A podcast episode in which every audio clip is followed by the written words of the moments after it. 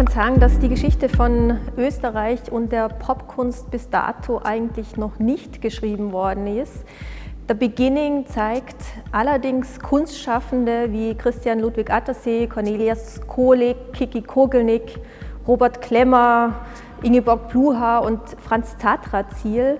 Äh, sie setzten sich in den 60er Jahren, 70er Jahren sehr intensiv äh, mit einer prosperierenden Subkultur auseinander, mit ähm, der Reizüberflutung in den Großstädten und auch mit den medialen äh, Verführungskünsten. Das alles war sehr typisch für die Popkunst.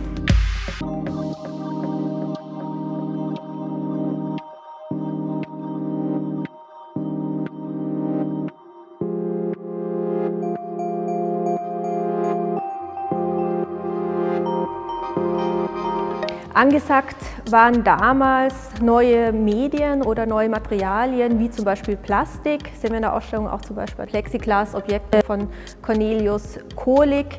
Äh, außerdem knallige Farben, harte Konturen und eine äußerst flächige Darstellungsweise. Also das war auch eine Ästhetik, die die breite Masse begeisterte.